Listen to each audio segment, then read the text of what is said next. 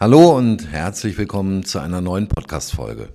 Ich bin Michael Band und du hörst den Business Quickie, den Business- und Backstage-Podcast der BESW-Gruppe. Ich habe ganz sicher in meinem Leben schon einige hundert Bücher gelesen, aber einige davon nehme ich mir immer wieder zur Hand, um mir Dinge erneut ins Gedächtnis zu holen und zu verinnerlichen.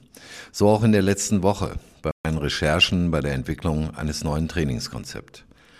Das Buch, von dem ich hier spreche, ist die Psychologie des Überzeugens von Robert Gialdini. Ein für mich absolut wegweisendes Buch, das sich mit grundlegenden Prinzipien der menschlichen Überzeugungskraft und in Einflussnahme befasst. Das Buch wurde erstmals 1984 veröffentlicht und hat seitdem zahlreiche Neuauflagen erlebt. Es ist zu einem absoluten Standardwerk in den Bereichen Psychologie, Marketing, Vertrieb und Kommunikation geworden. Gialdini, ein renommierter Psychologe und Verhaltensforscher, untersucht in diesem Buch die Mechanismen, die hinter der Kunst der Überzeugung und Beeinflussung stehen und identifiziert grundlegende Prinzipien, die Menschen dazu veranlassen, in bestimmter Weise zu handeln oder zu reagieren. Und sechs dieser Prinzipien möchte ich mir heute einmal mit euch gemeinsam anschauen. Erstens, Reziprozität. Die Reziprozitätsregel besagt, dass Menschen dazu neigen, auf freundliche Handlungen mit Freundlichkeit zu reagieren und Gefälligkeiten zu erwidern. Diese Verpflichtung, etwas zurückzugeben, entsteht aus einem tief verwurzelten sozialen Druck, der in vielen Gesellschaften und Kulturen existiert. Einer der Gründe für die Wirksamkeit der Reziprozitätsregel liegt in unserem Verlangen nach sozialer Harmonie und Zusammenarbeit. In sozialen Gruppen ist es von ganz entscheidender Bedeutung, positive Beziehungen aufrechtzuerhalten, um Unterstützung und Hilfe zu bekommen. Indem wir freundliche Handlungen erwidern, tragen wir zur Stärkung dieser Beziehungen bei und schaffen ein Gefühl der gegenseitigen Verpflichtung. Darüber hinaus kann die Reziprozitätsregel auch als soziale Norm betrachtet werden, die in vielen Kulturen stark verankert ist. Von Kindheit an werden wir darauf trainiert, Danke zu sagen und uns für erhaltene Gefälligkeiten zu bedanken. Dies wird oft als unausgesprochene Erwartung betrachtet, dass wir, wenn jemand uns einen Gefallen tut, eine ähnliche Geste zurückgeben sollten. Im Kontext des Verkaufs und Marketings wird die Reziprozitätsregel häufig genutzt, um Kunden zu beeinflussen und positive Beziehungen aufzubauen. Unternehmen bieten oft kostenlose Proben, Geschenke oder exklusive Angebote an, um das Gefühl der Verpflichtung bei den Kunden zu erzeugen. Indem sie etwas kostenlos erhalten, fühlen sich die Kunden dazu veranlasst, etwas zurückzugeben, indem sie das beworbene Produkt kaufen oder sich weiterhin mit der Marke beschäftigen. Es ist also wichtig zu beachten, dass die Reziprozitätsregel nicht immer bewusst wahrgenommen wird. Oft handeln Menschen automatisch, ohne sich darüber im Klaren zu sein, warum sie sich verpflichtet fühlen, etwas zurückzugeben. Dies macht sie zu einer äußerst mächtigen psychologischen Heuristik, die von Verkäufern, Werbetreibenden und anderen Einflussnehmern ganz geschickt genutzt werden kann, um gewünschte Reaktionen zu erzielen. Das zweite Prinzip ist Commitment und Konsistenz. Das Prinzip des Commitment und der Konsistenz besagt, dass Menschen dazu neigen, konsistent zu handeln und ihre früheren Entscheidungen oder Versprechen beizubehalten, selbst wenn sich die Umstände ändern oder neue Informationen verfügbar werden. Dieses Streben nach Konsistenz ist ebenfalls tief in unserer menschlichen Natur verankert und hat weitreichende Auswirkungen auf unser Verhalten und auch auf unsere Entscheidungsprozesse. Ein wichtiger Aspekt dieses Prinzips ist die Idee der kognitiven Dissonanz. Wenn unsere Handlungen nicht mit unseren Überzeugungen oder unseren Werten übereinstimmen, entsteht ein Zustand der Unstimmigkeit oder des Unbehagens, den wir als kognitive Dissonanz bezeichnen. Um dieses Unbehagen zu verringern, sind wir bestrebt, unsere Handlungen mit unseren Überzeugungen in Einklang zu bringen und das führt dazu, dass wir bestehende Entscheidungen verteidigen und unsere Überzeugungen anpassen, um eine konsistente Sichtweise aufrechtzuerhalten. Ein weiterer wichtiger Mechanismus hinter Commitment und Konsistenz ist der Aufbau des öffentlichen Selbstbildes.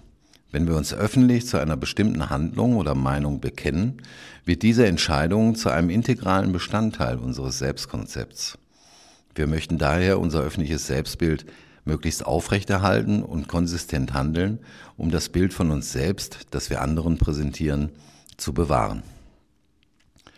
Im Kontext des Verkaufs und Marketings wird das Prinzip von Commitment und Konsistenz oft genutzt, um Kunden zu beeinflussen und Verkäufe zu fördern.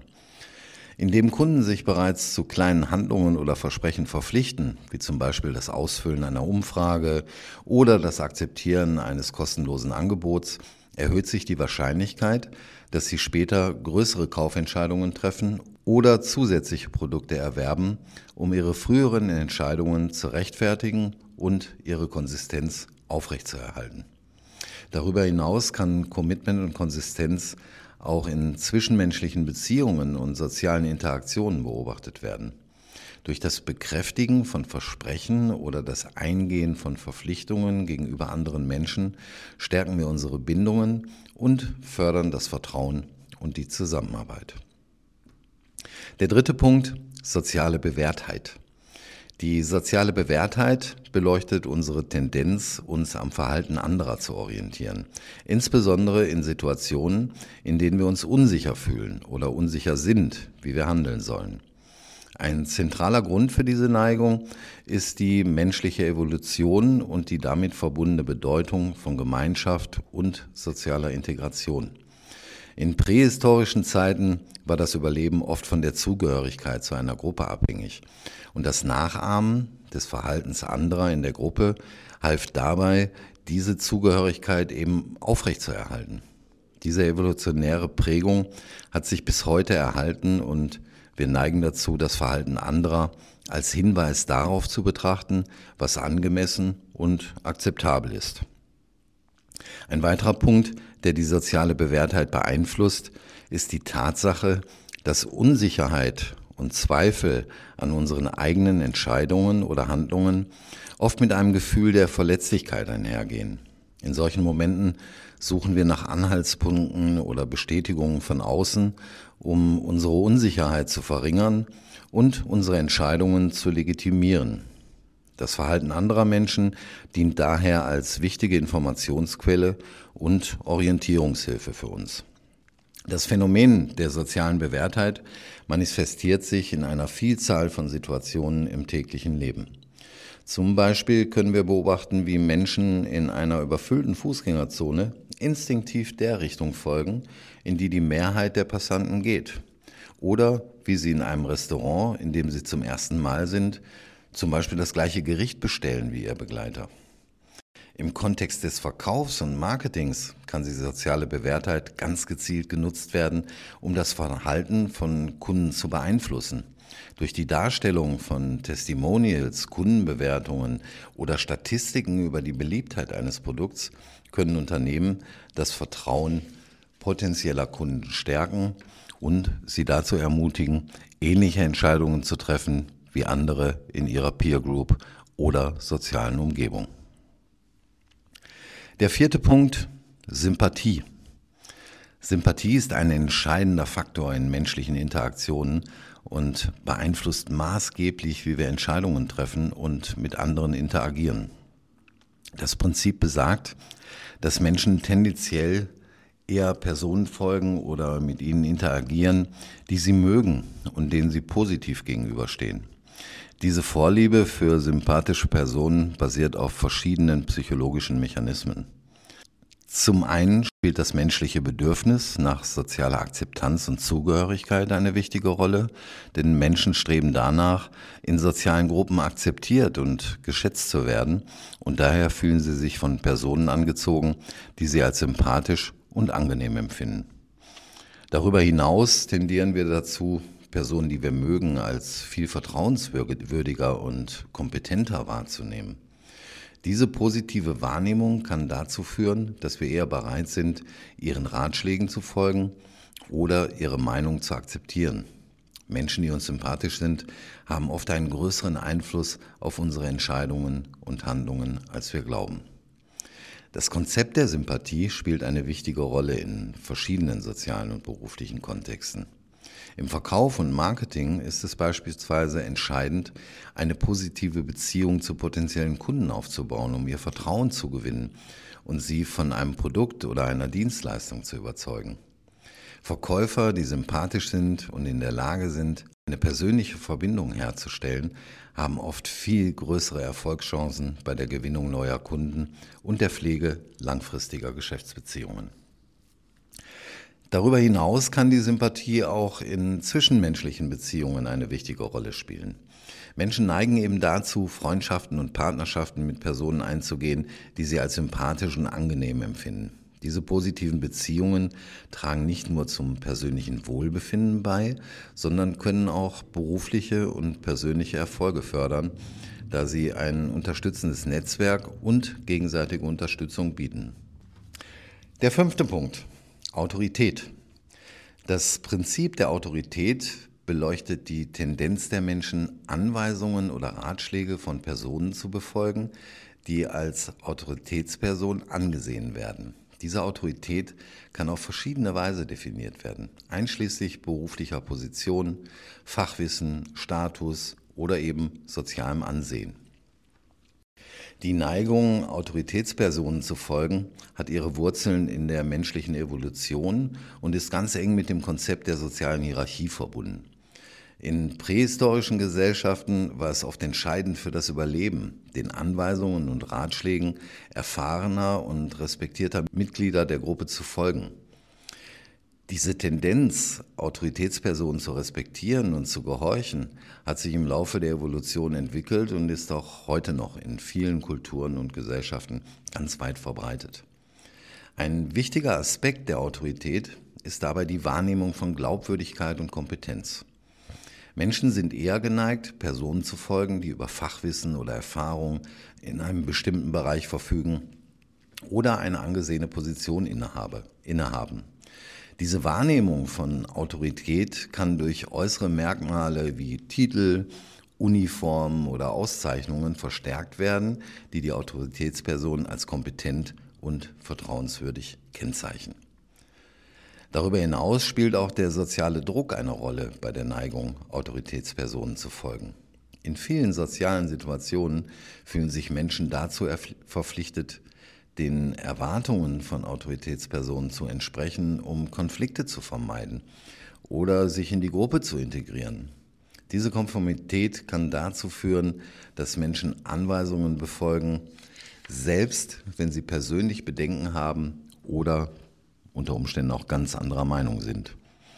Im Kontext des Verkaufs und Marketing kann das Prinzip der Autorität ganz gezielt genutzt werden, um wiederum Kunden zu beeinflussen und Verkäufe zu fördern.